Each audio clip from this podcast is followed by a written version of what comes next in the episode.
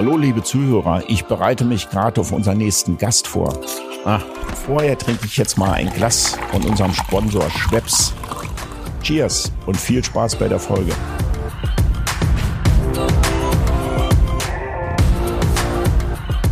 Hallo, liebe Zuhörer von Eat, Drink, Men, Women. Heute sind wir, ich kann es vorweg sagen, wieder im Fine Dining Bereich und der Himmel der Sterne leuchtet hell.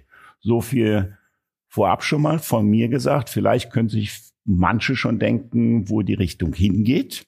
Ich würde vorab, bevor ich meinen Gast begrüße, nur eine persönliche Anmerkung machen. Ein Gast heute, der Marco, war oft bei mir im Restaurant auch Gast, hat gern meine Suppen gegessen und wir sind öfters in schöne gastronomische Gespräche gekommen. Und jetzt hau ich's raus.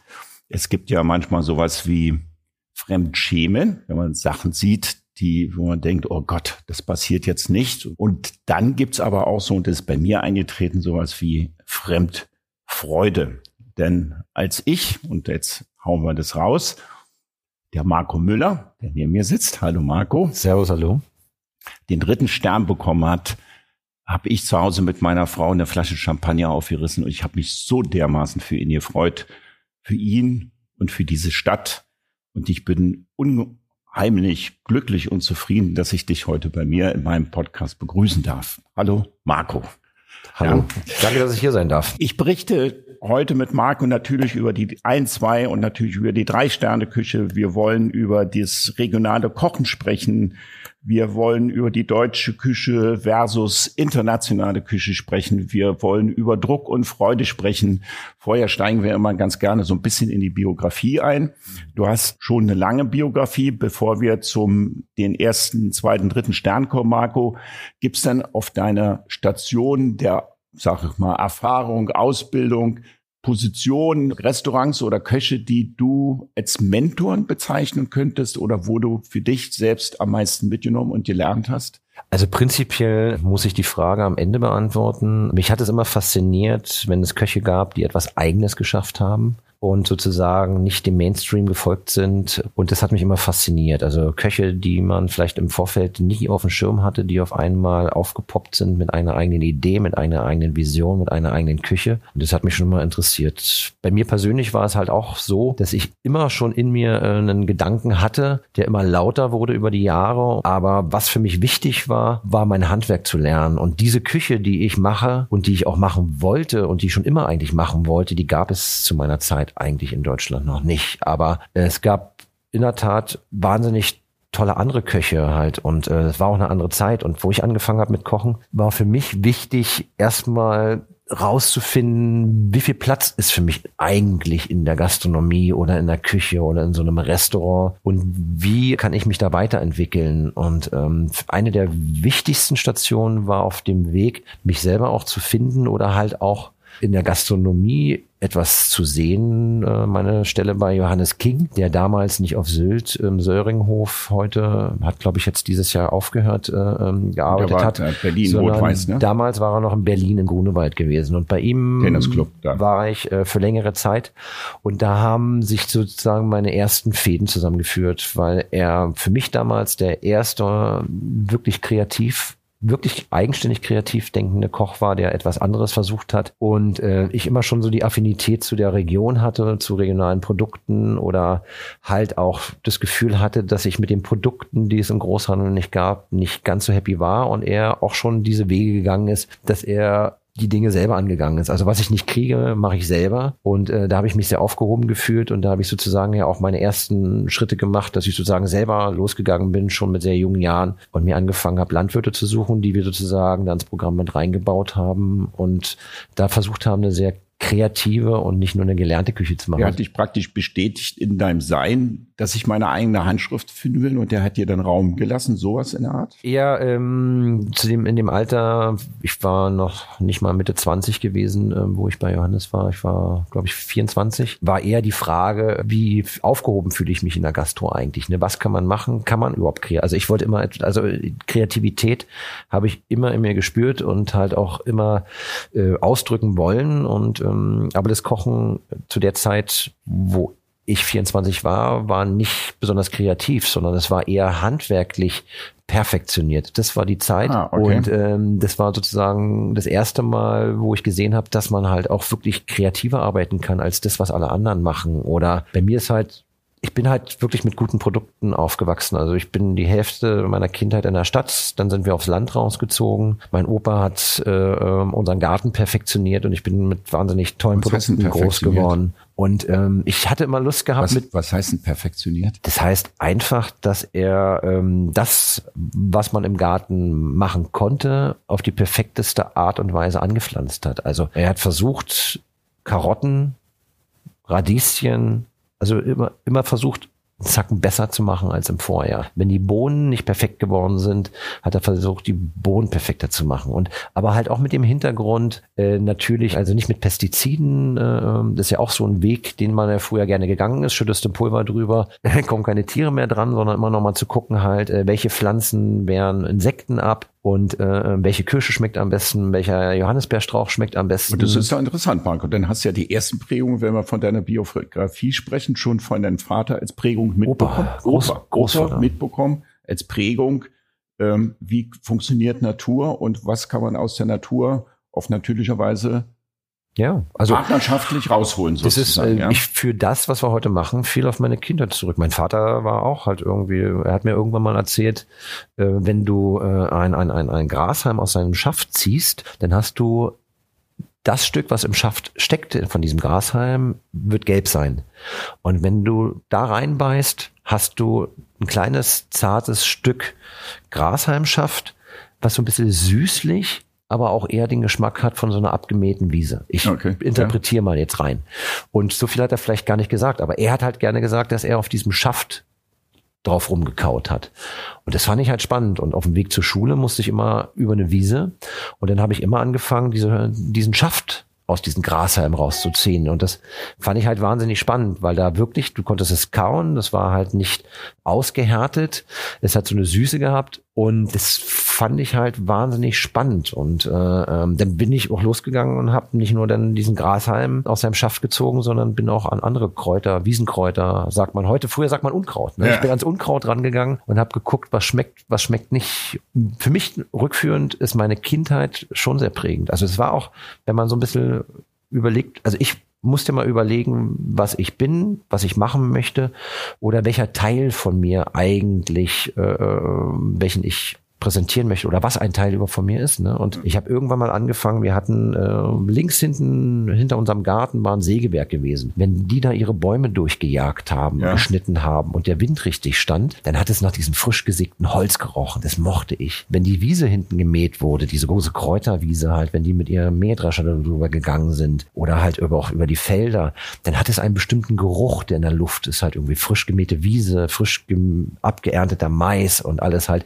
Das sind alles Gerüche, die ich aus meiner Kindheit habe, aber die ich früher toll fand halt irgendwie. Ich habe als Koch überlegt, diese Kindheitserinnerung... Warte, warte, warte, warte, Marco, wir dürfen nicht so schnell ja, gehen, weil, okay. lass ja. uns ein bisschen sukzessive vorgehen, ähm, ja. weil ich habe schon rausgehört, wir waren gerade schon, also wie du gerade erzählt hast, habe ich schon mitbekommen, was ich glaube zu erwarten können, wenn ich zu dir in die Drei-Sterne-Küche zu dir essen komme. Da war schon so eine kleine Wolke von Inspiration. Lass uns noch mal ein bisschen in der Biografie. Hab verstanden, King war somit der Erste, der dich so ein bisschen inspiriert hat, ähm, auch künstlerisch tätig zu sein, kreativ tätig zu sein, wenn man das so nennen kann, mit, mit der Schulung, wie lernt man oder übt man sein Handwerk aus und ähm, der, wenn's, wenn bestimmte Produkte nicht da gewesen sind, eher sich die selbst in Anführungsstrichen geschaffen hat. So richtig halbwegs zusammengeführt? Ja, also es genau. ist schon, also auch, sag ich mal, ein Weg, und, an dem man rangeführt werden. Und dann wollte. hattest du relativ früh, wie lange ist es her, als du das, wir reden jetzt vom Weinhaus Utz. Ja.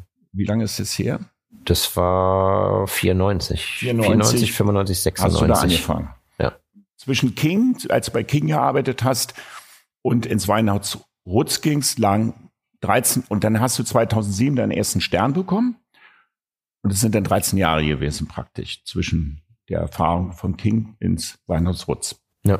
Ja. Rutz hast du angefangen, wann? 2004 im Januar. Also drei Jahre später hast du dann praktisch den ersten, einfach nur mal, um so eine Chronologie aufzubauen. Ja. Die Crew, die du damals hattest, mit denen du den ersten Stern erkocht hast, und die Freude war wahrscheinlich groß, als er den ersten Stern bekommen hat, vermute ich mal. Wie viel sind heute da noch von dem Team, was du damals hattest? Also vom Gründerteam, was ja sozusagen der Kopf von damals war, das war die Familie Schmidt, Anja Schmidt, Carsten Schmidt. Ich meine das Team und Kochteam in der Küche. Von, und meine Person und äh, von dem Kochteam, was damals bei uns gearbeitet hat, niemand mehr. Dann gab es den zweiten und den dritten Stern. Ich komme gleich noch, mal drauf zurück, aber ich würde ganz gerne eine Frage dazwischen schieben schon mal, Marco. Könntest du mit dem Team, das den ersten Stern erkocht hat, theoretisch auch heute den dritten Stern erkochen? Oder hättest du mit denen auch den dritten Stern erkochen können?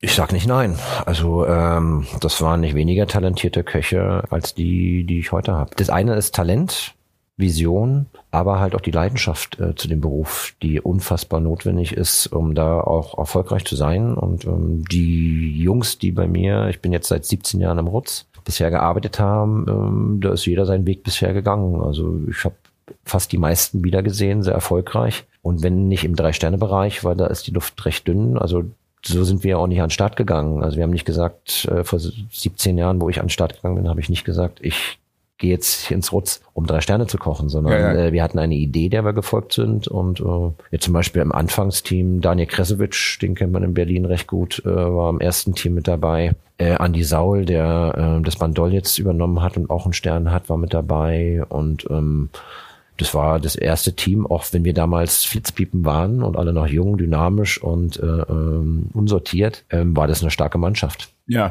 also die Frage zielte nämlich ein bisschen dahingehend, Marco, dass ich schon ganz gerne wüsste, inwieweit, wenn du als Chefkoch und als Inspiration und als CEO ein Team zusammenstellst, war für mich die Frage interessant, sind die Managementfähigkeiten einen guten Koch, einen guten Lehrling, einen guten inspirierten Teammitarbeiter zu finden, sind die genauso wichtig wie deine Kreativität selbst zu kochen? Oder wie würdest du das prozentual gewichten? Ist, bist du als Chefkoch und du stehst für alle anderen Chefköche in drei Sternenköchen genauso, bist du so kreativ, dass du die anderen praktisch anlernst und mitziehst? Oder ist es auch deine Fähigkeit, sagen wir mal, ein Patissier zu, ein Drei-Sterne-Patissier in Anführungsstrichen zu erkennen?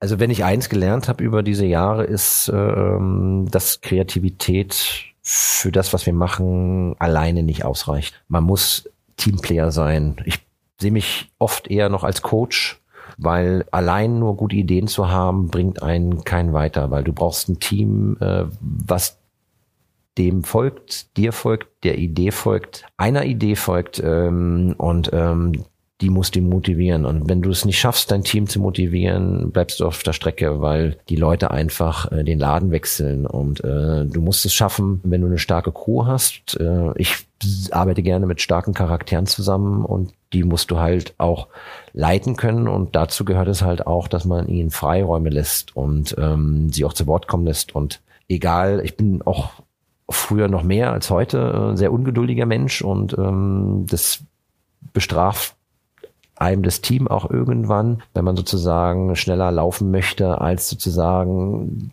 das Konzept hinterherkommen kann. Ich die Metapher, ja. Ähm, und insofern ist es wirklich so, dass wir sehr, sehr eng mit dem Team zusammenarbeiten und ich mich manchmal als Chef sehen muss, aber mich eigentlich nicht als Chef, sondern eher als Coach sehe. Und das ist nicht nur die Küche, das ist der, der ganze Laden. Also das ist also genauso habe ich auch gelernt, dass das, was wir in der Küche machen, wenn wir da fein sind und unsere Projekte machen und äh, wir sind ja mittlerweile auch viel äh, dabei, ähm, so Fermentationsprojekte zu machen oder halt auch ähm, diese äh, Anbauprojekte und ähm, das nützt mir persönlich, also es war immer aus einem tiefen Instinkt raus, besser zu werden, äh, professioneller zu werden und hochwertiger zu werden, aber ähm, die Geschichte ist wahnsinnig spannend am Gast zu erzählen. Das heißt, das, was ich in der Küche mache, muss auch teilweise transportiert werden, dass der Gast nachempfinden kann, was war die Idee, was ist das Produkt, so einen Blickwinkel auf das Gericht haben. Und ich habe auch relativ früh festgestellt, dass ohne meine Servicemannschaft ich genauso aufgeschmissen bin, weil nur Leute, die die Teller rausbringen und sagen, hier, ess mal, äh, Menü steht auf der Karte, ist es nicht, sondern Blickwinkel, vernünftige Servicearbeit, die Leute abholen, ist eine ähnliche Kunst. Also das, was wir machen, ist ein Uhrwerk und wo auch Leute zu Wort kommen müssen. Ich habe verstanden. Ich würde nur noch mal ganz, trotzdem mal ganz kurz zurückkommen, Marco. Mhm. Ich nehme dich, du sitzt mir gegenüber und ich nehme dich wirklich wahr als einen relativ ruhigen und ausgeglichenen Menschen. Ähm, und diesen Eindruck hast du mir eigentlich schon immer vermittelt. Nun gibt's ja auch im letzten Bericht im Zeitmagazin, dann sind gerade mal die drei Sterne, zwei Sterne Küche angesprochen worden. Und da geht's ja manchmal hoch her. Da wird, da ist ja Autorität in der Küche.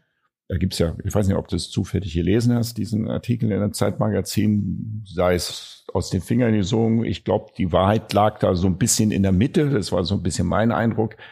Ähm, dann würde ich schon ganz gerne nochmal auf deinen Führungsstil zurückkommen. Kannst du denn laut werden in der Küche? Also bist du denn schon ein Mensch, der dann, wenn es nicht auf den Punkt gebracht wird, und wir reden ja dann wirklich von vom höchsten Level, was ihr kocht, ähm, dass du dann schon autoritär werden kannst? Oder sagst du, nein, wir müssen alles in Harmonie? Ähm, ähm, also es ist laut werden hat generell etwas mit dem ganzen Führungsstil zu tun. Also ähm, im Grunde genommen suche ich mir erstmal Mitarbeiter, die genau wissen, warum sie bei uns arbeiten. Also die wirklich diese Leidenschaft haben halt und die das, auch das den Verstand. Einhaken. Also ja. das finde ich spannend.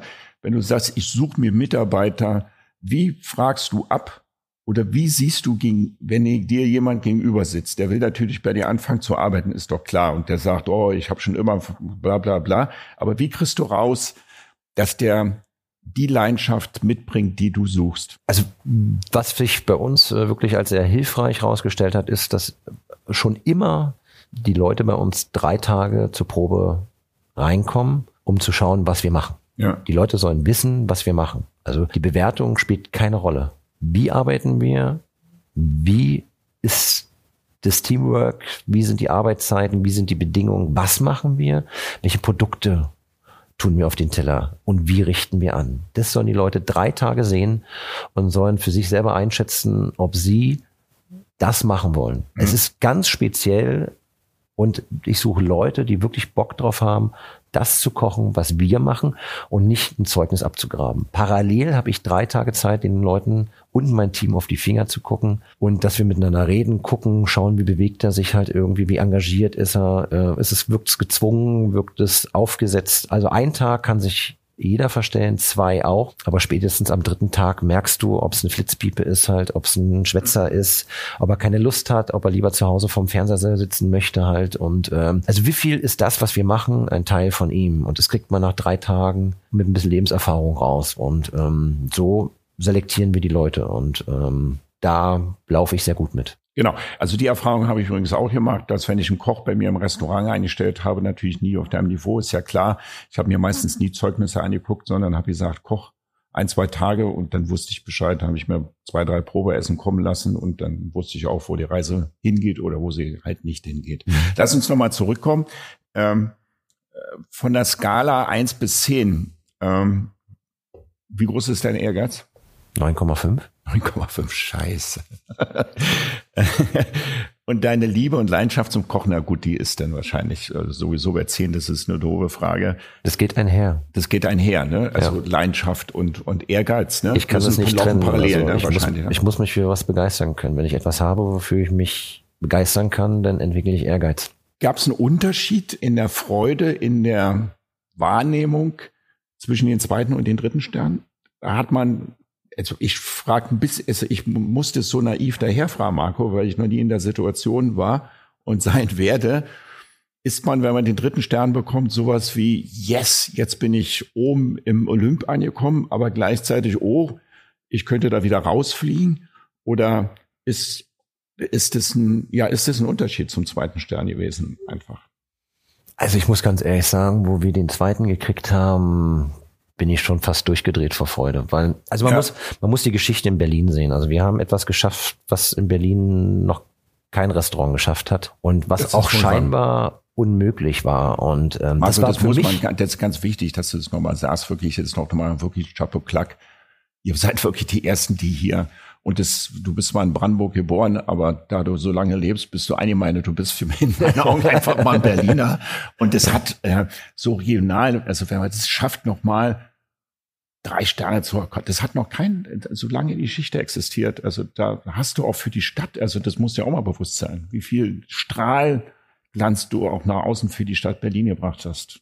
Hat mich nochmal begeistert, ganz kurz. Ja, ja, erzähl weiter. So. Nein, also ich es ist wirklich auch was äh, ganz Besonderes und genau so sollte man es auch sehen. Und äh, wir haben uns halt auch nicht nur für uns, sondern halt auch für die Stadt gefreut. Aber zu dem Zeitpunkt, wo wir den zweiten Stern gekriegt haben, war das einfach, also wir haben ja das Rutz damals geschrieben, also Lars Rutz ähm, war damals äh, einer meiner besten Freunde. Das war sozusagen freundschaftliche Liebe, Männerliebe äh, auf den ersten Blick. Ähm, wir haben uns im Harlekin damals kennengelernt, also noch vor dem äh, äh Rutz an sich, ähm, was glaube ich äh, ganz klar ist. Wir waren jung, wir waren Ende 20 20. Ähm, ich war Küchenchef, er war Sommelier und wir waren fürs Harlekin damals halt auch für ein relativ bekanntes Restaurant in Berlin oder halt in Deutschland äh, äh, verantwortlich und ähm, uns ging halt einiges gegen den Strich und ähm, ähm, sondern dass wir immer nur an dem gemessen werden, was die Richtlinien in der Vergangenheit waren, an den klassischen Richtlinien, die äh, französische äh, Restaurantführer äh, uns sozusagen vordiktieren und auch viel die Produkte, die wir zu verwenden haben, ob nun die Weine und auch die, ähm, an, sag ich mal, die Produkte, die wir in der Küche verwenden. Und das Spannende war eigentlich gewesen, dass wir das Rutz entworfen haben oder eine Idee entworfen haben, wo wir gesagt haben, damit möchten wir aufrollen. Wir möchten äh, sozusagen äh, ein regionales Bewusstsein schaffen. Wir möchten regionale Blickwinkel schaffen. Wir möchten äh, die Blickwinkel der deutschen Küche verändern, weil der einzigste Blickwinkel, den man im Ausland auf uns hat, ist äh, Sauerkraut und Eisbein und Oktoberfest. Und äh, aber ist es heute war, immer noch so? Ja. Zum Teil ja, also ähm, wir arbeiten dran. Ähm, aber prinzipiell hatten wir auch zu dem Zeitpunkt schon brutal spannende Winzer, Weingüter, da hat sich was verändert, was wir Deutschen gar nicht wahrgenommen haben, was wir gar nicht sehen wollten, weil wir gar keinen Respekt vor der eigenen Region, auch vor den eigenen Produkten hatten. Halt für uns war zu dem Zeitpunkt als Deutschen erstmal alles spannender, was so ein bisschen internationaler wirkte halt, ähm, weil garantiert die Generation, die vor uns äh, in die Restaurants gegangen ist, halt halt auch diese Nachkriegsgeneration war. Also es war eine komplett andere Esskultur gewesen und mit der wollten wir aber aufräumen. Also wir wollten da was verändern. Wir wollten halt ähm, sozusagen wirklich ein regionales Bewusstsein und so ein bisschen auch stolz auf das, was wir an Produkte hier haben und was man auch draus machen kann. Und ich wollte einfach auch unter Beweis stellen, dass man äh, mehr als Sauerkraut und Eisbein kann aus den Produkten, die hier wachsen, ohne dass ich halt einen Steinbutt und eine Stopfleber dafür nehme. Und das hast du mit den Inhaber vom Rutz euch. Und das habe ich damals mit Lars im Harlekin, wo wir dann abends mit einer Pulle Wein abends immer zusammengesessen haben, haben wir uns bestimmte Punkte immer runtergeschrieben, wo man sagt, also einfach Punkte, die uns gestört haben halt irgendwie. Man sagt, wie wollen wir äh, äh, äh, ein Restaurant gestalten, äh, wenn wir die Möglichkeit hätten. Also es war schon der Wunsch, dann auch in die Selbstständigkeit zu gehen und einen eigenen Laden aufzumachen. Wir haben uns dann damals auch raus aus diesen, wenn es um Wein geht, aus diesen ganzen Gewölbekellern. Deswegen haben wir ja. das Rutz eine Galerie genommen ja. und ähm, dass man wirklich komplett neu, modern startet. Und äh, das waren sozusagen die, die, die, die Grundpfeiler. Ähm, auch die Tischkultur. Wir hatten damals, war nicht, wir Deutschen waren nicht wahnsinnig gut in, als in unserer Gastgeberfunktion. Das hat irgendwie, also jeder Italiener oder Österreicher hat uns als in Berlin freundlicher empfangen. Also in deutschen Lokalen wurde man eher fast beschimpft. Also die Taxifahrer hatten damals auch so einen Ruf, aber in den Restaurants war es nicht besser. ja, das stimmt. Und es ja. war wirklich eine ganz grausige Zeit. Aber Berlin, wenn man hier aufgewachsen ist, gehörte das irgendwie auch dazu, dass man so gefrotzt gewechselt hat. Also man hat es vielleicht weniger gemerkt, aber ja, Dienstleistungswüste äh, hat man immer damals ja, auch gesagt. Und ich kam aber aus dem Schwarzwald und ich fand es halt toll, halt irgendwie, wenn die Mutter in irgendeiner Straußenwirtschaft zu dir sagt, Jung, komm mal rein, setz dich mal hin, draußen hat's geregnet, trockne erstmal, äh, wir bringen dir was zu trinken, Speisekarte, komm erstmal in Ruhe an. Du, du bist bei den Leuten so im Wohnzimmer gelandet halt. Und das fand ich halt schön. Das war nie aufgesetzt, das war nicht arrogant, das war nicht selbstgefällig, sondern man hat sich bei den Leuten da sehr wohl gefühlt, weil das halt Gastlichkeit war und das wollten wir halt auch nach Berlin. Die Inhaber heute sind ja die Familie Schmidt. Inwieweit ist es wichtig, eine Familie zu haben? Ich kenne das aus den früheren Zeiten immer so, da sagte man immer, eine Sterne, ein, zwei, drei Sterne Gastronomie kann eigentlich nur im Hotel bestehen, weil die so viel Zusatzkosten bringt und nicht kostendeckend arbeit, arbeitet. Ähm, Da sind wir heute weg von. Also das ist es wichtig, dass man eine Familie hat, die dann finanziell so stark ist, dass sie auch mal Tage trägt, die nicht so ertragreich sind? Oder ist es heute so, dass man in der Drei-Sterne-Küche außerhalb vom Hotel, wenn es nicht angeschlossen ist, trotzdem Geld verdienen kann? Gut, also ich glaube, das große Problem in, in deutschen Restaurants ist es, dass der Deutsche einfach nicht gerne in Hotels geht.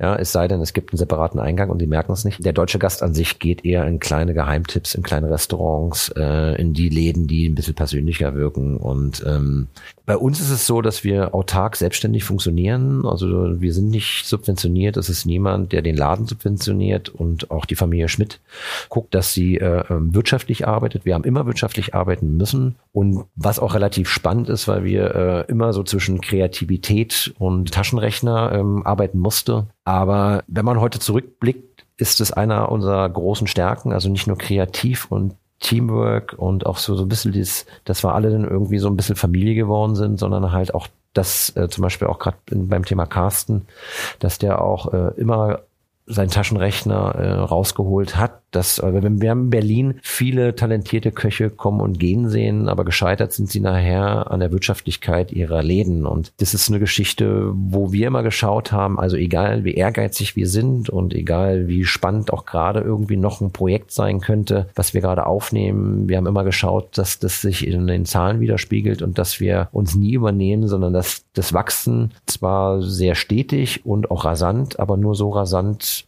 stattfindet, wie die Zahlen es erlauben. Und das heißt, ihr das hat uns jetzt auch, Zahlen. wir zahlen zu jedem, zu jedem Zeitpunkt. Ja, das, sonst würdet ihr auch nicht äh, 17 Jahre äh, äh, ja. das hinkriegen letztendlich. Ah, eine, Frage habe ich nochmal. Es gibt ja zum Michelin auch eine Bewertung, die heißt BIP, ne? Und BIP, und unterbrech mich, weil du bist äh, besser im Thema drinne. BIP ist eine Vergabe vom, vom Michelin, wo der Gastronom ein Menü zu einem bestimmten Preis, seines Zeichens wohl 39 Euro, ähm, zum guten Preis-Leistungs-Verhältnis servieren muss. Das habt ihr damals im Rutz gehabt, im, im unteren Teil. Ne? Habt ihr, da habt ihr diesen BIP sind das Punkte oder was? ein BIP ist eigentlich ein BIP. Das ein ist, BIP ist ein das BIP. BIP so. Der sieht aus wie so ein Michelin-Männchen. Also. Und den habt ihr jetzt nicht mehr. Ah, genau, das ist der Michelin. Ja, den habt ihr jetzt, habt ihr den bewusst abgegeben, so, weil ihr sagtet, wir wollen unten auch einfach qualitativ höher kochen und können diesen Preis nicht mehr geben? Oder warum seid ihr weg von der Schiene gegangen? Da? Also auf der einen Seite haben wir schon immer geschaut, dass wir ein vernünftiges Preis-Leistungs-Verhältnis haben. Und äh, da kann ich vielleicht drauf anknüpfen, weil im Grunde genommen haben wir ja drei Bewertungen. Wir haben die drei Sterne, wir haben einen grünen Stern und wir hatten den BIP. Aber das, wo ich vorhin kurz angesetzt hatte, war eigentlich, wir hatten, wo ich ins Boot gekommen bin oder auch wo wir damals den Laden aufgeschlossen hatten, hatten wir nie äh, den Kontext gesetzt, dass wir äh, Höchstbewertung fahren wollen, sondern die Idee war stärker gewesen als die Bewertung und dadurch, dass wir damals wussten, dass wir äh, für das, was wir tun, ja. auch nicht höchst bewertet werden. Bei uns ist es relativ wurscht. Ja. Wir wollten vernünftig arbeiten, wollten uns entwickeln, wollten gucken, wo der Weg hinführt. Und das ist eigentlich das Spannende dabei. Das Konzept hat sich auch weiterentwickelt. Die ersten zweieinhalb Jahre hatte damals Ralf Zacher gemacht, den man, glaube ich, auch ganz gut kennt. Und der hat einen super Job gemacht. Wo ich es übernommen habe, haben wir das konzeptionell etwas verändert und haben wir das auch nochmal so ein bisschen weiterentwickelt. Und damals konnte man auch im ganzen Haus äh, sitzen und essen. Und das war von Anfang an erfolgreich. Also das Rutz war, glaube ich, von Anfang an äh, äh gut gebucht. Auch zu Reifszeiten war die ja, Hütte jeden ja, Abend voll. Und auch diese Zeit war sehr spannend. Ich persönlich habe für mich aber gelernt, also auf der einen Seite, dass ich so zwei Herzen in mir trage. Das eine ist so diese kreative und den Hang zur Regionalität und das andere ist halt, ähm, aber auch trotzdem dieses bürgerliche halt irgendwie, womit ich halt auch groß geworden bin. Also die Küche, die wir zu Hause auch oft gegessen hatten und das wollten wir bei uns im Rutz halt auch irgendwie so ein bisschen widerspiegeln. Dann haben wir gesagt, unten machen wir so ein bisschen bodenständiger, so für jeden Tag. Genau. Aber auf höchstem Niveau muss man ja auch wissen, dass man in Berlin früher nie wirklich gut Deutsch essen gehen konnte. Ich glaube, Herbert Beltle war so einer ja. der ganz wenigen Deutschen, die das hier hingekriegt haben. genau. Und äh, naja, und auch im Zollhaus. Ähm, genau, Zollhaus. Und ähm, das war sozusagen der Anspruch gewesen, halt diese regionale Küche von richtigen Köchen machen zu lassen und nicht mit Fertigsoßen und TK-Gemüse, sondern mit äh, Produkten, die auch wertig sind und ähm, dann hat sich oben sozusagen halt diese kreative Schiene halt rauskristallisiert, die äh, ein ganz, ganz wichtiger Teil von mir sind. Und beides zusammen gesehen ist irgendwie halt auch vielleicht so, gibt zwei Herzhälften, die ein Ganzes ergeben Und deswegen habe ich mich halt auch gefreut, dass wir da diesen BIP gekriegt haben, weil es ja irgendwie so eine Art Landhausstern ist. Aber ähm, wir können jetzt nicht sagen, dass wir den angestrebt haben, aber die, gefreut haben wir uns trotzdem, weil es ja. halt eine Riesenehre ist, auch gerade wenn man nicht mit rechnet. Und das Preis-Leistungs-Verhältnis hat einfach diese 39 Euro damals hergegeben. Ich habe damals mit großem Interesse, ich weiß nicht, ob du das mal gesehen hast, so eine Netflix-Serie sehen von Ferran Adra, äh, Adria, der das El Bulli gemacht hat. Der hat ja Jetzt ist wieder geschlossen. Ähm, und der hat ja, glaube ich, immer ein halbes Jahr in Barcelona gekocht und dann ist er irgendwie in sein Restaurant gegangen und hat es serviert. Mir kam das immer vor, dass eine Mischung zwischen Labor und Küche war. Ja. Ist das dann bei euch auch so? Also du hast mal diesen Satz gesagt, äh, früher habe ich lauter gekocht, heute koche ich leiser. Ich würde ganz gerne wissen, äh, was du A damit gemeint hast. Deswegen kommen wir jetzt langsam zu mhm. deiner Philosophie und zu dem, wofür du stehst, du und dein Team.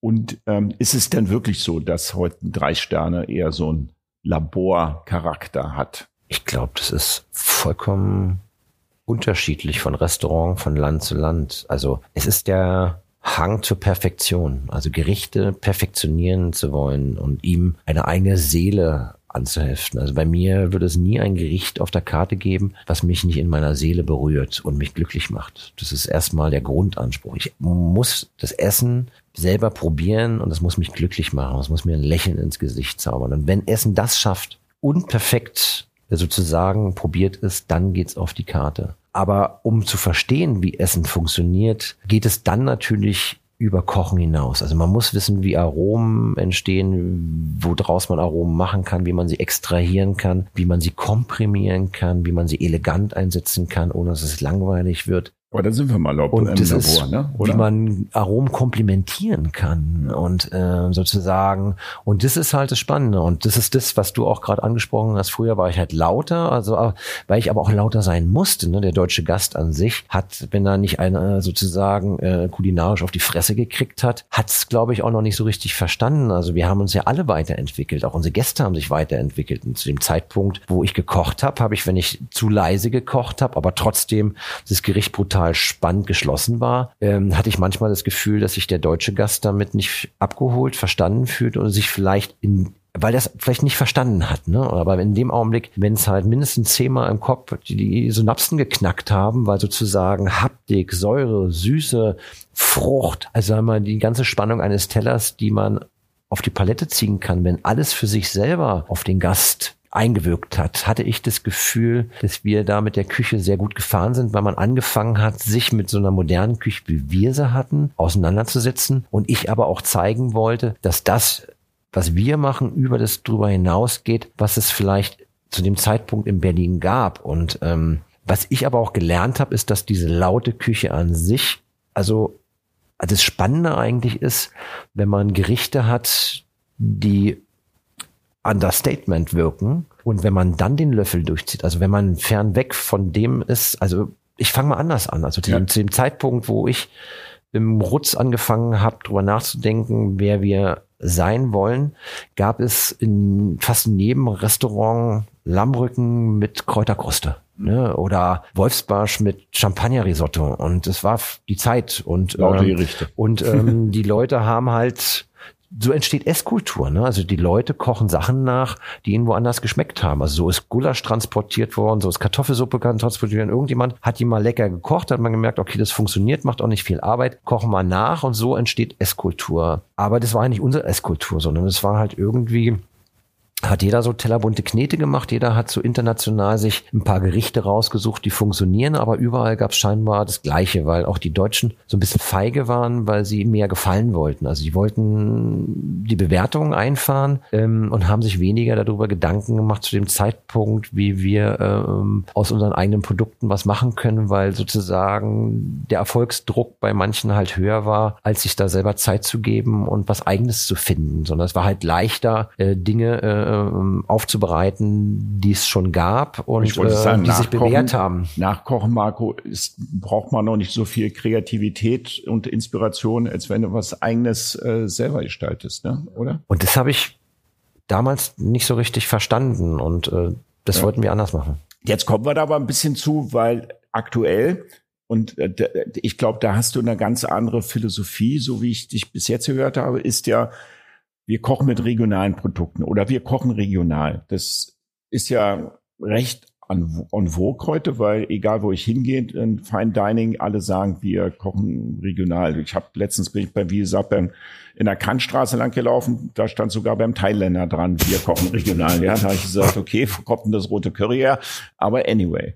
Aber bei dir schon am Anfang unseres äh, Gespräches, Marco, habe ich herausgehört, du hast sofort von national, regional, glaube ich, wenn du von Stroh, von Gras, von Heu, von diesen Dingen, die dich umgeben, die du spürst, siehst, wahrnimmst, da interpretierst du wahrscheinlich deine Küche. Vielleicht kannst du ein bisschen über deine Philosophie erzählen, was für dich regionales Kochen bedeutet. Mhm.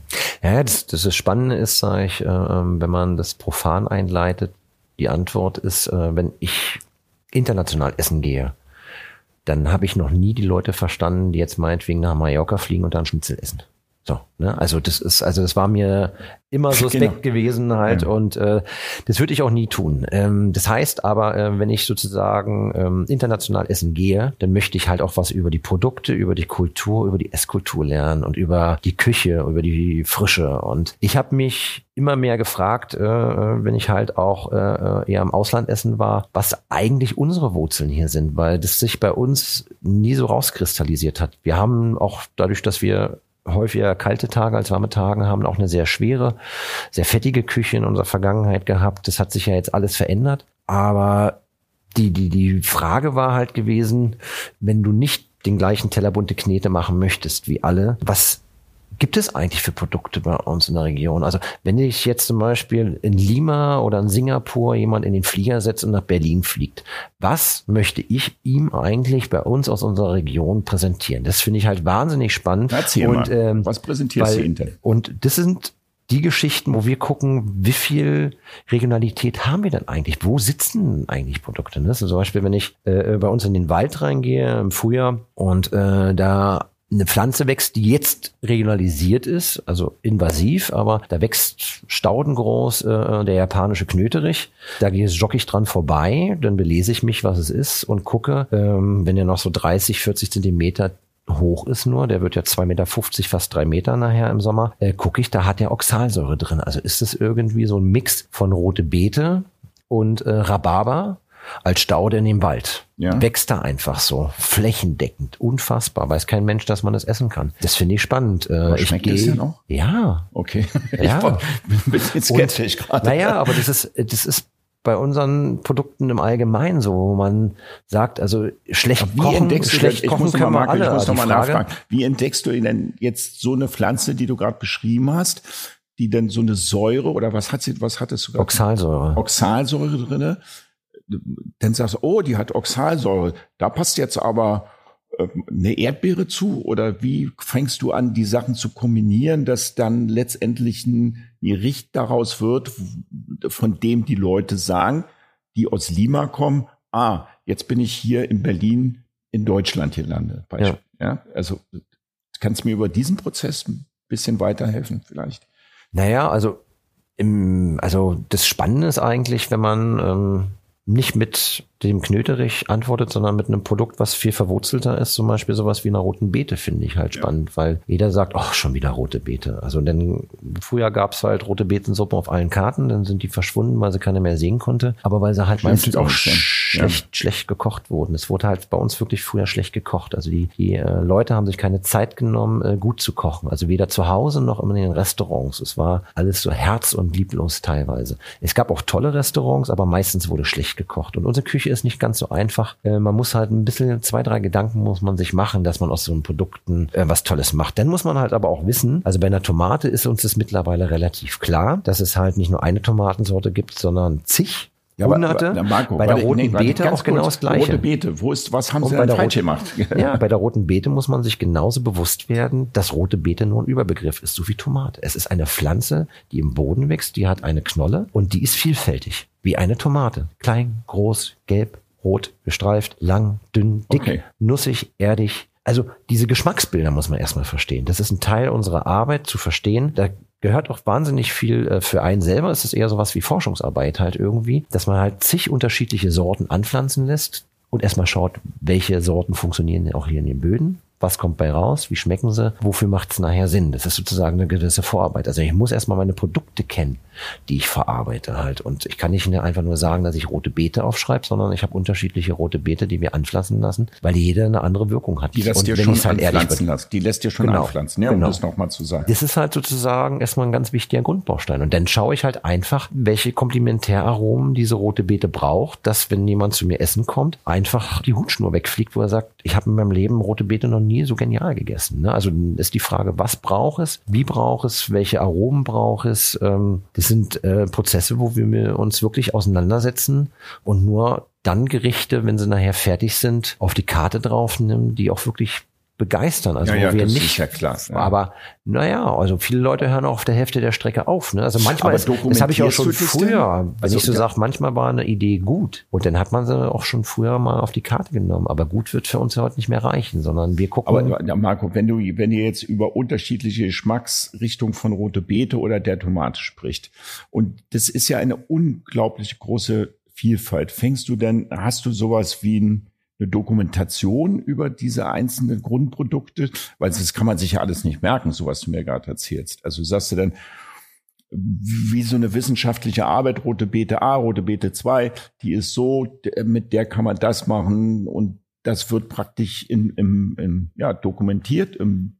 Buch niedergeschrieben, dass man irgendwie weiß oder merkt ihr euch das alles? Teils, teils. Also viele Sachen können wir uns merken. Manche Sachen merken sich unsere Landwirte. Aber ah, wir okay. haben in der Tat äh, für die Sachen, also wenn wir Proben machen, führen wir darüber Buch. Also wir, wir machen von allen Proben. Genau, also ich tue jedes Mal so, also auf der einen Seite fängt es damit an, die richtige Wurzel zu finden und das richtige Saatgut zu finden, den richtigen Boden, Bauern zu finden. Das ist die erste Arbeit, die wir machen müssen halt, um wirklich äh, ein perfektes Produkt zu haben. Und da machen wir Probepflanzung.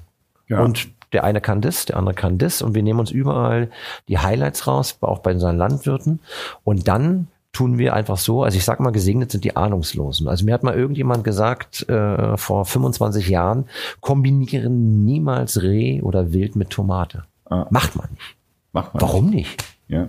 Dann gibt es irgendeinen in Italien, der wusste das nicht, dass man das nicht macht. Und habe ich mal gegessen. War großartig, ne? Das hat irgendwie so Reh mit Tomatenbrotsalat. Das war einfach nicht so schwer, nicht so mastig, nicht so winterlich. Da durfte das Reh auf einmal auf einem frischen Salat sitzen. Da war Haptik durch den, das Brot, Röststoffe durch dieses Olivenöl und diese buttergebratene Brot, Basilikum mit dabei. Das war ein ganz, ganz toller Gang. Der wusste das einfach nicht, dass man das nicht macht. Und dann sage ich, okay, das ist, wir versuchen hier äh, Bildern, Geschmacksbildern zu folgen, die man uns aus der Vergangenheit vordiktiert. Aber im Grunde genommen müssen wir halt neue Geschmacksbilder suchen. Und das ist das Spannende an unserer Arbeit. Wir tun halt jedes Mal so, als wenn wir die Produkte, die wir bei uns haben, anpflanzen, die wir auch kennen, noch nie verarbeitet haben und gehen in unterschiedlichste Produktversuchsreihen, haben immer wieder neue Ideen und versuchen immer wieder nicht nur aufs Gelernte aufzubauen, sondern immer wieder auch neue Blickwinkel auf die Produkte zu schaffen, dass wir uns immer wieder weiterentwickeln können. Heißt über es denn diese über, Arbeiten führen wir Buch. Ja, heißt es denn, so wie ich dich jetzt höre, Marco, heißt es, ähm, du machst drei Sterne Spitzen deutsche Küche? Das wollen wir sein. Weißt du, was ich meine? Ja. Weil, weil du regional, also so wie du jetzt berichtest, könnte man sagen, pass mal auf, Freunde, hier, wenn ihr richtig gute deutsche Küche, deutsche Küche essen wollt, und da gebe ich dir recht, der Begriff ist ein anderes. Deutsche Küche hatten wir dann immer, Gulasch ist ja nicht deutsch, aber das war dann ja, trotzdem so deutsch. Wir versuchen aber, Blickwinkel zu schaffen, wie könnte die deutsche Küche morgen aussehen. Nicht, also wir, wir lernen aus dem Gestern, wir ja. gucken aus den Produkten, aus den Geschmacksbildern, aus den Dingen, die hier zu Hause sind oder hier angesiedelt wurden und bedienen uns sozusagen aus den Produkten aus der Region und wir versuchen einfach nicht diese schwere, fettige Küche sozusagen, die wir aus der Vergangenheit kennen, Finde ich unheimlich spannend gerade. Äh, zu, zu produzieren, sondern wir nehmen diese und wir versuchen einfach neue Blickwinkel zu schaffen. Wie guckt das Ausland auf Deutschland? Nehmen die wahr, dass es, äh, es gibt die klassische französische Küche, es gibt die klassische italienische Küche. Gibt es dann jetzt auch, wenn das Ausland auf uns guckt, wo steht heute die deutsche Küche und hat sich da was verändert? Oder sind wir immer noch die Bräsige, die äh, so wie du naja, gerade berichtet ich, hast. Ich sag mal, ähm, also was spannend ist, dass die jetzige Generation an Köchen ähm, diese Kruste aufbricht. Also all die Köche, die jetzt sozusagen bei Anfang halt auch ihre ersten Küchenchefstellen anzufangen oder die bei sozusagen ähm, Küchenchefs wie bei uns äh, gelernt haben und versucht haben, neue Blickwinkel zu finden. Das ist die Generation, die jetzt richtig spannend wird. Also das, was wir machen, wir, ich möchte was hinterlassen. Und das ist das, wo jetzt ganz, in ganz Deutschland einzelne kleine Superstars aufpoppen halt, die eine tolle Küche machen, die ein neues Bewusstsein haben, die nicht nur den den gleichen Brei kochen, den es schon immer gab, aber der Blickwinkel momentan hat sich nicht viel verändert. Also ich habe letztens lustigerweise Vom Ausland auf Deutschland meinst du jetzt? Genau, ich ja. habe beim Abendessen gesessen. Wir waren in Antwerpen hier. Da war ja die äh, Präsentation der 50 Besten der Welt und äh, da waren wir an, einem, einer Runde eingeladen und äh, da saß eine Amerikanerin äh, bei uns am Tisch, die sich sehr viel mit äh, Kulinarik und Essen beschäftigt und äh, die wurde halt gefragt, ob sie schon mal in Deutschland war und sie so nein. Okay, ist erstmal nicht verwerflich, nein. aber schon schade. Und ob sie nie das Bedürfnis hatte, halt irgendwie mal nach Deutschland zu fliegen, um hier auch mal zu essen, weil es war halt eine Bloggerin, die recht erfolgreich ist. Und sie sagt äh, kurz und knapp, nein, sie findet Deutschland langweilig. Ja. Und das ist also, wir haben es Eine noch nicht. Schöne Aussage, wenn man noch nie hier gewesen ist, aber ja, okay. Ja. Ja. Und das ist halt die, die Außendarstellung. Ja. Und, äh, Okay. ähm, und da müssen halt Häuser wie unseres finde ich, so ein bisschen mit aufräumen oder die Generation, die jetzt kommt. Und aber das funktioniert nur, wenn man etwas Einmaliges hat. Ne? Also ich finde halt Handschriften wahnsinnig spannend. Ne? Also wenn man immer noch alles Mögliche kocht, dann wird man daran auch nichts verändern. Also weil die, was sage ich mal, international ähm, definitiv spannender ist, ist, sage ich mal, dass der Italiener, sage ich mal, vor seiner Pasta niederkniet und äh, sie sozusagen wie in einer Symphonie äh, kocht und fast komponiert und äh, Was ich schön finde. das ist ja und das ist eine Tradition oder wenn es einen schlechten Kaffee gäbe, halt irgendwie würde derjenige fast gekillt werden ähm, ich sag mal, da ist wahnsinnig viel Tradition entstanden, wahnsinnig viel Produktbedürfnis und Bewusstsein und ähm, da also haben wir, nein, Ja, da haben wir in Deutschland ja. noch wahnsinnig viel Aufholarbeit und äh, da müssen wir halt noch viel prägen, aber wir haben Aufholarbeit zu unseren eigenen Produkten? Zu- ja, also also zu uns zu- selber, zu uns. zu entdecken, wo Ja. stehen wir eigentlich wir kulinarisch, müssen uns sowas? neu entwickeln, wir müssen uns weiterentwickeln und wir müssen die Blickwinkel auf unsere Kulinarik entwickeln, damit das, was jetzt entsteht oder das, was wir machen können, eigentlich halt die Zukunft wird. Dann müssen wir aber dann, also das Resultat daraus, Markus, ist ja, dass die deutschen Köche dann aber auch erstmal deutsche Produkte für sich entdecken müssen. Verstehst du, wie ich meine? Dass die sagen, wie, was kann ich denn alles mit der roten Beete machen und was kann ich alles mit der Tomate machen? Weil Ja, das ist, ist die Vielfalt so- der Produkte dann in Frankreich, Italien grundlegend vielfältiger als in Deutschland aufgrund des Klimas? Äh, ja und nein. Aber es heißt ja nicht, dass das, was wir haben, schlecht ist. Es sind nur andere Produkte. Und ich sag mal, das Schöne ist ja, sage ich mal, dass die Produkte in Frankreich heimisch sind, die in Italien auch und die haben es auch verstanden und wir haben die Produkte auch. Wir haben nur aus unserer Vergangenheit noch nicht die richtigen Blickwinkel da drauf und das ist eine Sache, die äh, aber entstehen kann und es ist kann Gibt es ja noch so Produkte, die du sagst, die sind vollkommen unterbewertet in Deutschland? Also jetzt mal Tomate hast du ja zum Beispiel genannt, oder? Ja, also das ist also wahnsinnig viel. Also das ist halt auch, wenn wir äh, so eine simplen Sachen nehmen wie Gurke, unterschiedliche Kartoffelsorten, wenn wir uns einfach mal auch die Mühe geben, äh, vernünftige Kartoffeln einzukaufen. Aber was was ich spannend finde halt auch, das ist ähm, die Kombination teilweise, ne, wo man sagt, also wir haben letztens ein Gericht entwickelt, also oder die Verfahren, die anzuwenden sind. Also wir haben ein Gericht entwickelt, wo wir den Mix gemacht haben aus einer Backkartoffel und einer gebrühten Kartoffel. Und äh, wir haben ein Garum angesetzt. Das ist ein Fermentationsprozess, der wirklich nicht kompliziert ist. Also wenn man sich sowieso die Mühe macht, eine Soße zu kochen, ist äh, so ein Garum anzusetzen, wenn man sich mit solchen Prozessen auseinandersetzt, nicht komplizierter. Und äh, ähm, das ist ein relativ klarer, komplett vom Fett freigehaltener Fond, der aus einer Backkartoffel die Röstaromen, die Backaromen, die Ofenaromen, die Kartoffelaromen rausfiltert. Und es ist ein Fond, der unfassbar viel Tiefe, viel Spannung hat, viel Kraft, also auch eher Ja, wie eine ja. Essenz. Ja, Ja. wo man so sagt. Und wenn man dann dazu äh, Kartoffeln und, sage ich mal, ein Stück Fisch, um jetzt um so weit ins Gericht reinzugehen, drauf gibt, dann kann man da auf einmal wahnsinnig äh, spannende ähm, Gerichte produzieren. Oder äh, das Gleiche ist halt auch mit den, mit den Fischen, die wir haben, halt irgendwie aus der Ostsee, aus der Nordsee, die wir haben. Also wenn wir uns erstmal auf das besinnen, was wir haben, dann haben wir eigentlich schon wahnsinnig viel Spannendes dabei. Wir brauchen halt nur Leute, die es zubereiten aber dazu können. nicht, also ja, ich habe es verstanden. Ich finde es äh, irrsinnig spannend, wenn man sich da, wenn ich der Zuhörer in die Tiefe mit beschäftigt, habe ich auch nicht so gemacht, habe ich auch noch nicht das Bewusstsein, aber ganz kurz, das Bewusstsein gehört doch schon dazu, dass die Menschen, die hier leben, also wir reden immer von guten Produkten, aber die Leute in Deutschland sind ja deutlich weniger bereit, Geld für Qualität im Essen auszugeben, zum Beispiel als in Frankreich oder Italien. Also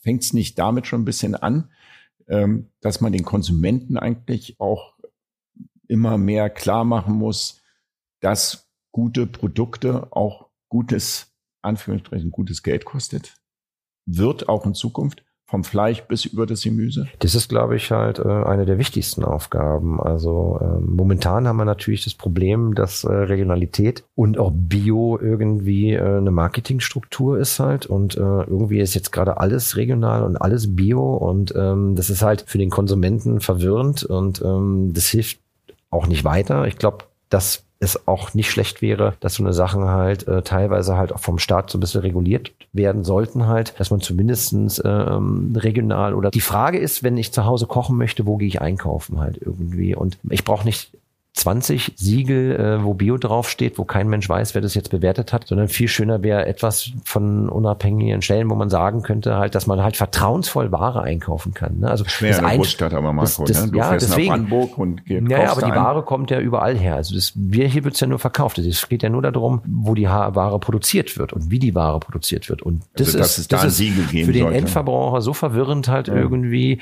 dass ja viele Leute ja auch schon deswegen äh, viel zu wenig und äh, sag mal Deutschland als Fläche gesehen äh, fast ähm, nicht spürbar, aber die Leute, die die die da ein bisschen mehr Wert drauf legen, die gehen halt in die Biomärkte, weil sie dann zumindest auch davon ausgehen, dass da Produkte verkauft werden, die einen höheren Standard haben, die halt auch eine, eine Produkttiefe haben, aber das kann ja nicht der Weg sein, dass wir sozusagen vollkommen überteuerte Bioprodukte nachher alle nur noch einkaufen, weil am Ende des Tages wächst es bei uns im Umland. Die Ware, die wir brauchen, die Frage ist nur, wie sehr werden wir beeinflusst von der Industrie. Ne? Das ist halt irgendwie, wie schön muss das alles aussehen und äh, wie komme ich ran? Ne? Also und das ist in der Tat noch eine Geschichte, das muss bei uns noch wachsen. Da stellt sich mir die Frage, Marco, du hast ja ein echtes Anliegen. Das ist ja fast ein politisches, äh, kulinarisches Anliegen darüber hinaus.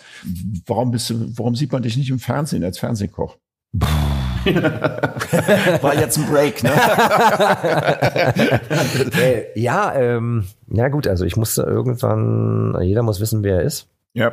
Und jeder muss wissen, äh, was er machen möchte. Marco, es gibt ja auch ganz wenig Drei-Sterne-Köche, ja, die im Fernsehen sind, sag ich jetzt mal auch einfach so. Die, ja. die, mein persönliches Anliegen, erstmal das zu, für mich selber zu perfektionieren und für unsere Gäste zu perfektionieren, ist erstmal mein höchstes Anliegen. Das zweite ist definitiv vielleicht halt auch äh, zu polarisieren oder meinen Teil dazu beizutragen, dass vielleicht äh, die Welt besser wird. Man muss erstmal den Weg finden zwischen dem, dass man weiß, wer man ist, dann muss man erstmal den Weg finden, dass man weiß, wo er vielleicht sein könnte. Bei mir ist jetzt, äh, bin jetzt mittlerweile seit sechs Jahren auch Familienvater, habe drei Kinder und man denkt nochmal anders, wenn man Kinder hat, wo man sagt, so Mensch, man kann nicht sagen, früher war alles besser und äh, früher war nur alles anders. Aber die Frage ist, was möchte man hinterlassen? Und das wird auch, wenn man Kinder hat, nochmal deutlicher. Und zwischen dem, dass wir früher gemacht gemacht haben, instinktiv gemacht haben und erstmal einen Weg gesucht haben, ist ja jetzt auch sozusagen ja erst eine Philosophie oder halt auch wirklich erstmal ein Weg daraus entstanden. Und ich kann nicht mit etwas halbgegorenen äh, vor die Kamera gehen. Und das andere ist halt, ähm, es gibt halt Leute wie mich, die, glaube ich,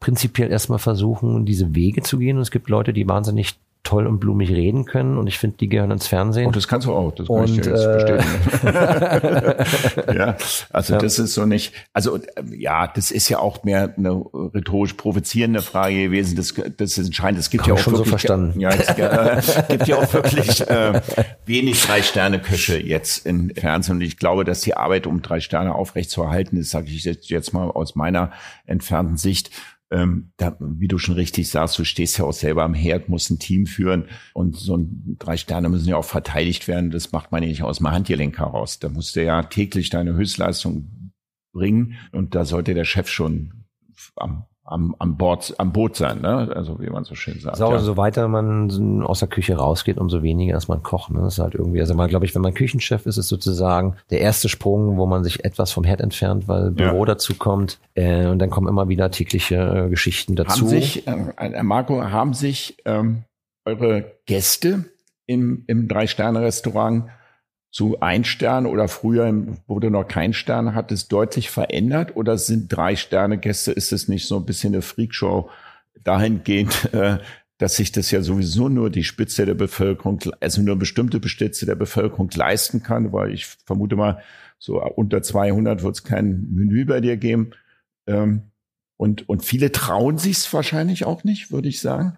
Und äh, was rufst du den Menschen draußen zu, traut euch zu mir rein. Also ich glaube, das ist halt, wenn man sich mit unserem Konzept auseinandersetzt, also der, der Vorteil ist, dass wir wirklich aus einem eher Bistro-Restaurant entstanden sind, weil was wir wollten, war kein schweres Restaurant zu sein. Also wo wir unsere Gäste übervorteilen, nur weil sie den, den, den Wein falsch aussprechen, sondern wir suchen Leute, die einfach spannende Küche suchen, halt die Lust auf gutes Essen haben, halt mir ist vollkommen wurscht, wer das ist. Bei uns gibt's keine Anzugspflicht. Wir haben letztens Gäste gehabt, die saßen barfuß im Sommer da. Ist mir total wurscht. Wenn die Leute Lust haben, ans Essen zu kommen, ob sie nun sparen, weil sie einen besonderen Tag haben oder weil sie sich's leisten können, äh, ob sie Punk sind oder äh, Multikonzerne haben halt äh, oder aus der Politik kommen, mir ist das total wurscht. Was mir wichtig ist, dass die Leute nicht unsere Bewertung essen gehen. Bei mir ist halt das, was wir machen, sehr wichtig und äh, das, was wir in unserem Restaurant präsentieren. Das Einzige, was ich möchte, ist, dass die Leute sich damit auseinandersetzen, was wir tun und sie das erleben wollen. Und das ist die einzige Grundvoraussetzung, die ich mir wünsche von unseren Gästen. Und ansonsten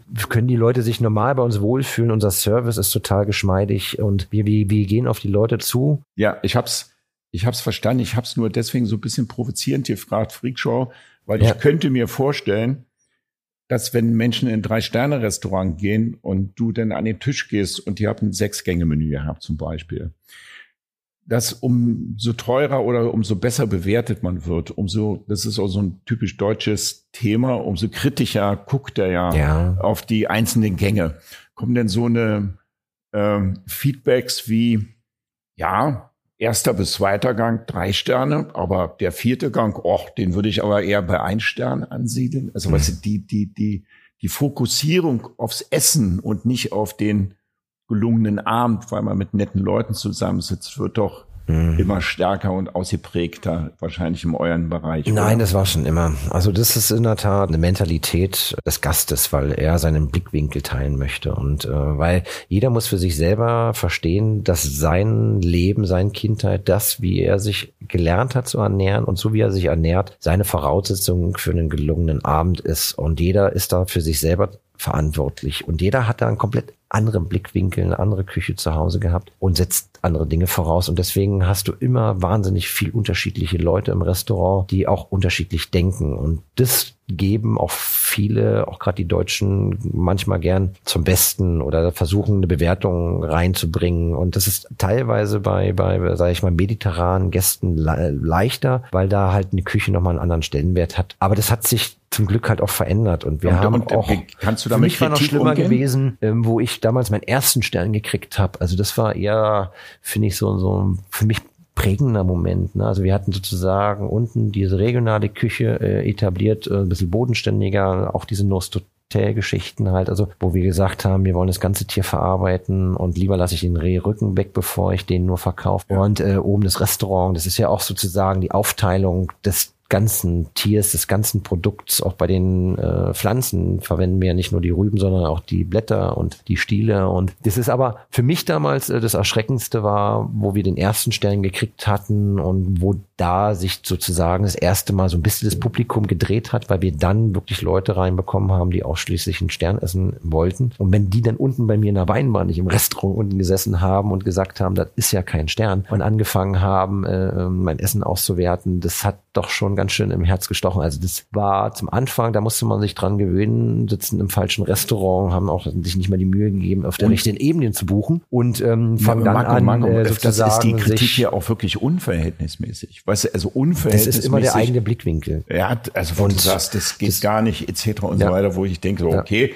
alles gut, aber die sind ja dann streckenweise schon selber Sterneköche in Anführungsstrichen der Gast, um, um, um das zu bewerten. Und da muss ich jetzt sagen, es ist eher äh, für uns, also ich kann wahrscheinlich nicht für alle reden, wir sind hier in Berlin. Also Punkt eins, auch was ganz wichtig ist, jeder hat auch seine eigene Regionalität. Wir sind hier. Wir sind in Berlin, wir sind nicht in Bayern, wir sind nicht in Baden-Württemberg. Wir kochen die Produkte, die hier zu äh, Hause sind. Aber das Spannende ist wirklich halt durch die drei Sterne, dadurch, dass wir wahrscheinlich etwas entspannter und eher halt auch immer noch auf unsere Gäste zugehen, haben wir ein wahnsinnig tolles gemixtes Publikum. Also wir haben auch viele junge Leute, die das einfach mal probieren, die reinkommen. Das ist ja auch die Generation an Gästen, die wir morgen haben halt. Und wir wollen eigentlich also mir ist es. Wie, ist, wie ist eure also Mischung also, zwischen internationalen und nationalen Gästen bei euch? Während der Pandemie hatten wir ja, 100% okay, jetzt Deutsch. Aber, ja, ja, schon klar.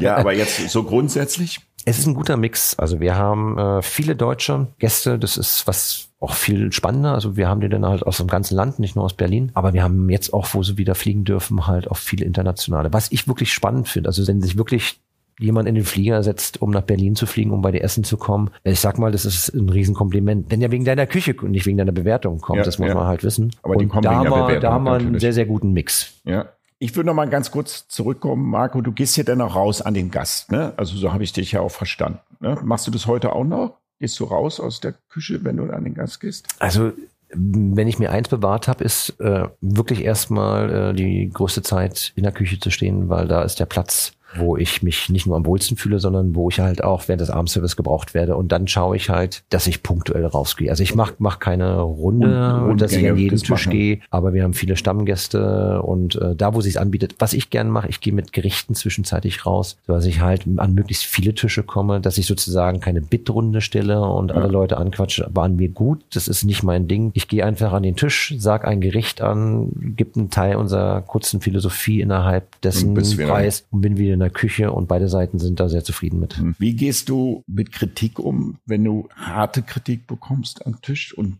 oder hast du die schon mal bekommen, wo du dann deutlich schlucken musstest oder kam das so? Oh, wir haben auch gerade in der Vergangenheit schon häufiger einstecken müssen, auch gerade weil wir sozusagen an einem Thema arbeiten, was nicht immer everybody darling ist, auch meine ganze Küche. Also wenn, wenn man was eigenes machen möchte, dann muss man auch damit rechnen, äh, dass es nicht allen gefällt. Absolut. Und äh, das ist ein Lernprozess. Also sag mal, Kritik an sich, wenn sie angebracht ist, kann man daraus lernen. Oft lernt man im Nachgang draus. Also ne, wo in dem Augenblick man so denkt, du Arsch, was bildest du dir ein? Und äh, das sollte man aber nie tun. Es gibt angebrachte Kritik, wo man sagt, okay, ist die jetzt für einen gerechtfertigt, aber es muss halt gerechtfertigt sein. Wenn jemand nur über sein eigenes Vermögen, wie er gerne ist und was er jetzt anders gemacht hätte, redet. Das ist eine Sache, ähm, die kann man und muss man wegwischen, weil jeder es irgendwie besser weiß. Also das ist unser Blickwinkel auf Küche. Wir haben unsere Küche so perfektioniert, dass wir keine Fehler an dem Gast rausgeben. Wir versuchen es zu 100 Prozent zu vermeiden. Ich hoffe, dass das halt auch so Aber funktioniert. Kritik könnte da antreten, Marco, dass zum Beispiel, ähm, ich bin ja Freund von Metaphern, du willst ins Kino gehen und einen Liebesfilm sehen mhm. und gehst gerade in Action-Thriller rein, sozusagen. Ja. Also die Leute haben eine andere Erwartungshaltung, ja, halt weil sie eher fleischlastig oder keine Ahnung, eine Fokussierung ja, haben. Ähm, dann vielleicht nochmal so ein kurzer Hinweis an unsere Zuhörer. Was erwartet Sie dann auf dem Punkt, außer ich sage jetzt nicht gutes Essen, wenn Sie ins Rutz kommen? Also die, die Richtung ist deutsch, und es ist wahrscheinlich jetzt auch schwer zu beschreiben. Ne? Naja, das ist schon, ähm, also wir haben Produkte, die wirklich hier zu Hause sind. Das ist halt um aus ob aus dem Wald, von den Wiesen, von den Feldern. Das Spannende ist halt, Blickwinkel zu schaffen von Gerichten, die es halt wirklich noch nicht gab. Also es sind alles Gerichte, die wir bei uns entwickelt haben und wir wiederholen uns auch nicht. Also wir entwickeln uns immer weiter. Und das Spannende ist eigentlich, ähm, wenn ich immer vorausgehe, dass halt ich einen essentiellen Gang mir wünsche, dass wir halt die gleichen Kriterien, die klassische Fleischesser an ihre Gerichte setzen, dass wir die halt auch an unsere, von unseren Gemüsengerichten halt abfordern. Und das ist halt das Spannende, dass wir die gleiche Spannung aufrechterhalten, die gleiche Haptik und die gleichen inneren Bedürfnisse befriedigen, dieses, dieses Wohlfühlen, obwohl dann vielleicht dieser klassische Fleischesser halt eher eher das, den Extrakt von dem Fleisch hatte. Also wir drehen es gerne um. Also ich ja. nehme mir gern Produkte und versuche herauszufinden, was die brauchen, um die richtig spannend zum Glänzen zu bringen, aber so, dass man das Produkt noch merkt. Also die Leute, die zu euch kommen, soll ich dann vorher das Menü durchlesen und dann und wissen sie, was das, kommt. Das ist aber auch in der Tat das Einzigste, was ich von unseren Gästen, neben dem, dass sie vielleicht nachher ihre Rechnung bezahlen sollten, mir wünschen, Wünsche, Wünsche nicht wünschen würde, Wünsche. Das ist auch die einzige Aufgabe, die du als Gast hast. Du kannst nicht irgendwo in einem Restaurant einen Tisch buchen und essen gehen. Du musst in ein Restaurant gehen, auf was du Lust hast. Genau. Das ist eine Sache, wenn ich, und dafür wenn muss ich, man sich mit auseinandersetzen. Lust, Lust ne? auf ein asiatisches Restaurant habe, zum ein italienisches oder halt so wie bei uns. Und das ist äh, das, was ich von meinem Gast erwarte, dass er sich im Vorfeld damit auseinandergesetzt hat und nicht einfach nur schaut, mal gucken, was er drauf hat. Ne? Also dieses Lust auf Essen, Lust auf Aromen und dass er sich darauf einlässt. Und das ist die einzige Verantwortung, die er sich gegenüber hat. Und wenn ich mir im Kino den falschen Film ausgesucht habe, ist nicht meine Schuld. Genau. Jetzt sind wir, wir haben uns ein bisschen verplaudert, Marco. Ich habe aber noch ein, zwei Fragen, die ich noch gerne dir stellen. Wo geht die Berliner, und ich sag's jetzt mal, die Berliner Sterneküche hin? Nach Corona. Nach Corona. Wie entwickelt sie sich? Also die Entwicklung in der Berliner Sterneküche ist ja exorbitant in den letzten zehn Jahren. Das war ja eine Flut von Sternen hier. Ähm, äh, können wir davon ausgehen, dass es so weitergeht? Oder glaubst du, ich habe so meine eigene Meinung dazu, oder glaubst du, dass es eher in der Zukunft wieder rückläufig sein? Also ich glaube, dass es einen, einen gewissen Anteil an Restaurants gibt, die äh, so einen hohen Standard halten können. Ich glaube, dass das, was wir momentan haben, absolut gerechtfertigt ist. Wir müssen halt gucken, ob Corona da einem nicht einen Strich durch die Rechnung macht, weil auch diese Hochküche teilweise halt den internationalen Zuspruch braucht. Wir wollen halt auch Leute nach Berlin locken und bringen. Also sage ich mal, Berlin soll touristisch auch durch seine Gastronomie attraktiv sein und auch werden. Und Berlin ist auch durch seine Gastronomie spannend und deswegen glaube ich, wird es nicht rückläufig sein. Was der Michelin gemacht hat, ist, er hat sich selber auch in den letzten Jahren verjüngt. Auch deswegen haben wir drei Sterne, weil sie sind moderner äh, geworden. Sie haben Konzeptrestaurants auch mit einem Stern ausgezeichnet. Für den hätte es vielleicht früher nicht einen Stern gegeben, aber es ist teilweise wirklich sehr berechtigt, weil es einfach spannende, äh, tolle Konzepte sind und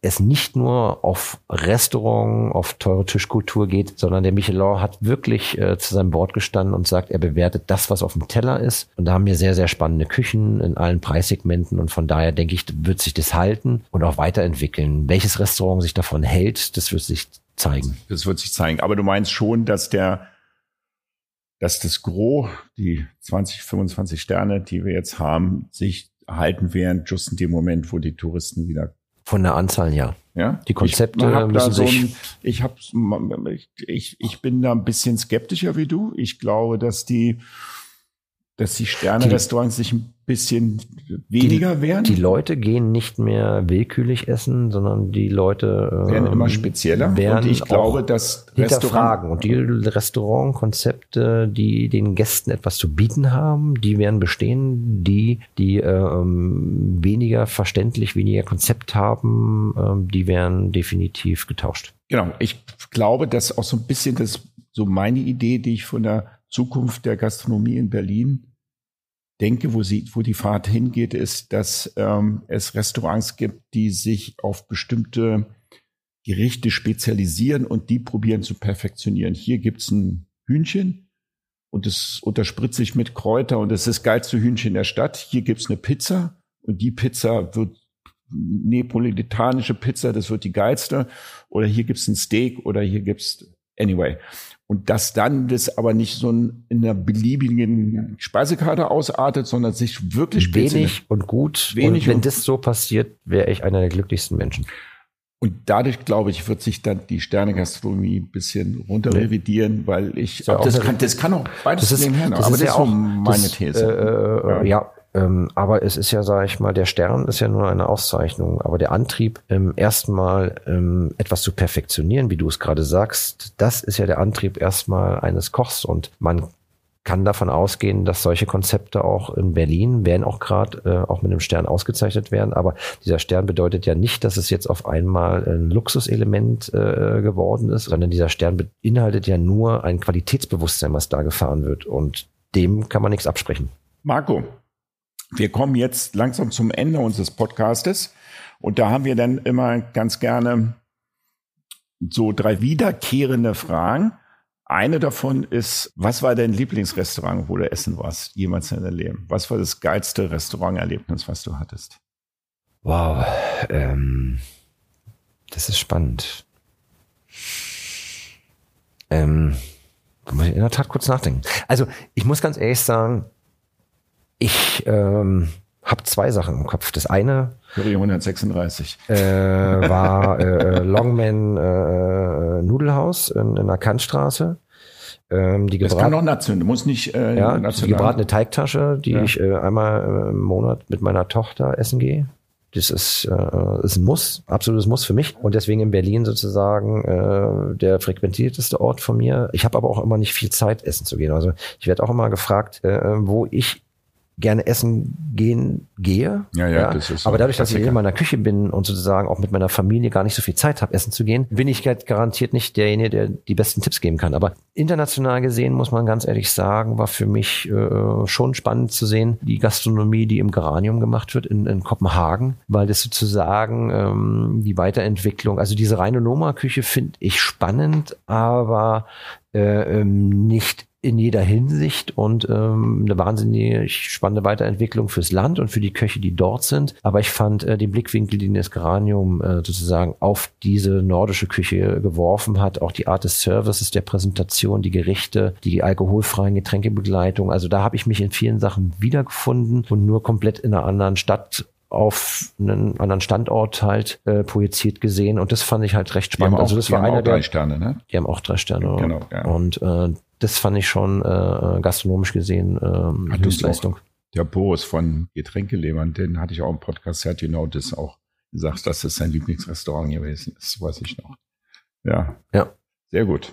Ja, das werden wir unten verlinken und dann würden wir uns nochmal freuen, wenn du uns aus dem Weinhaus Rutz unten ein Rezept unseren Zuhörern vielleicht äh, mitgeben könntest auf dem Weg. Das muss nicht jetzt raushauen, vielleicht später, das verlinken wir dann einfach dass die Leute sagen, ach, guck mal, heute koche ich mal äh, regionale Gericht aus dem Drei-Sterne-Bereich.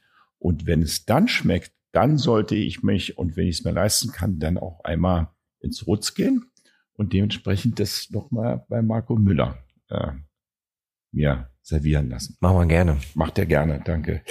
Marco, ähm, wir sind am Ende unseres Podcastes. Ähm, ich war echt dahingehend begeistert. Das hatte ich nicht in meinen Kopf, wie national, regional im besten Sinne ähm, und das über die Kochkunst du ein Statement für eine Nationalität hier schaffst. Und das, das habe ich jetzt kapiert, dass das wahrscheinlich auch deine, eure Marke im Rutz ist, wo du dich sehr stark du mit deinem Team unterscheidet, nämlich zu sagen, wir kochen drei Sterne im besten Sinne mit deutschen Gerichten, mit deutschen Produkten. Und ähm, finde ich eine herausragende Leistung, eine herausragende Sache, die du hier leistet hast. Deine Biografie ist einzigartig. Glückwunsch. Ich wünsche dir viel, viel Kraft und äh, dass du auch zur Ruhe kommst bei deiner Familie, bei deinen drei Kindern. Das ist, glaube ich, auch ein wesentlicher Bestandteil, um die stressige Arbeit ähm, zu ja, machen. Erdet mich. Oder? Erdet, ja, die, ja. die Erdung ist ja da auch sehr wichtig. Ähm, und hast du noch eine, zum Abschluss noch eine Vision, wo es für dich hingehen soll in der Zukunft? Du bist ja ein junger Mensch, vielleicht irgendwie Sterne halten, weiterentwickeln, kreative Pause machen. Gibt es da irgendwie eine Idee für? Also wo stehst du in den nächsten fünf Jahren? Wo soll es hingehen? Ähm, naja, wir haben ja äh, mit ganz viel Stolz äh, das, das, das Zollhaus in Berlin übernommen, was wir jetzt sozusagen seit letztem Jahr führen und auch diese äh, Weinbarküche dort weiterleben. Wir haben durch Corona-bedingte Sicherheitsabstände die Weinbar ja an sich verloren bei uns im Restaurant. Wir sind jetzt nur noch reiner Restaurantbetrieb. Äh, ähm, über diese Zeit, die wir jetzt hatten, hat sich herausgestellt, dass wir das auch so beibehalten werden. Und äh, da werden wir jetzt Januar, Februar, werden wir kurz sanieren, kurzes Facelifting machen, sodass wir im März mit frisch gestrichenen Wänden wieder ins neue Jahr gehen. Ähm, darauf freue ich mich sehr und parallel auch des Zollers aufzupimpen. Wir gehen mit der ganzen Mannschaft drüben, kochen zwei Monate mit der Crew vom Zollers zusammen und äh, fahren den Laden nochmal konzeptionell dahin, wo wir uns das wünschen. Und äh, wenn wir das alles haben und unsere Sanierung bezahlt haben, dann wünsche ich mir nochmal bei uns in den nächsten umliegenden 500 Quadratmetern einen kleinen Ort, wo wir unsere Weinbar wieder weiterleben können. Und wenn wir das alles so hinkriegen und uns die Gäste treu bleiben, dann bin ich schon happy. Toi, toi, toi. Dreimal auf Holz geklopft, Marco. Wie gesagt, für dich alles Gute. War ein sensationell gutes Interview, fand ich. Und dementsprechend, ich hoffe, dass du noch viele Köche ausbildest und das, was deine Kochphilosophie ist, weiterträgst und sich in Deutschland so verbreitet, was ich gerade von dir gehört habe. Dankeschön. Bin ich gespannt. Danke, dass ich hier, hier sein durfte.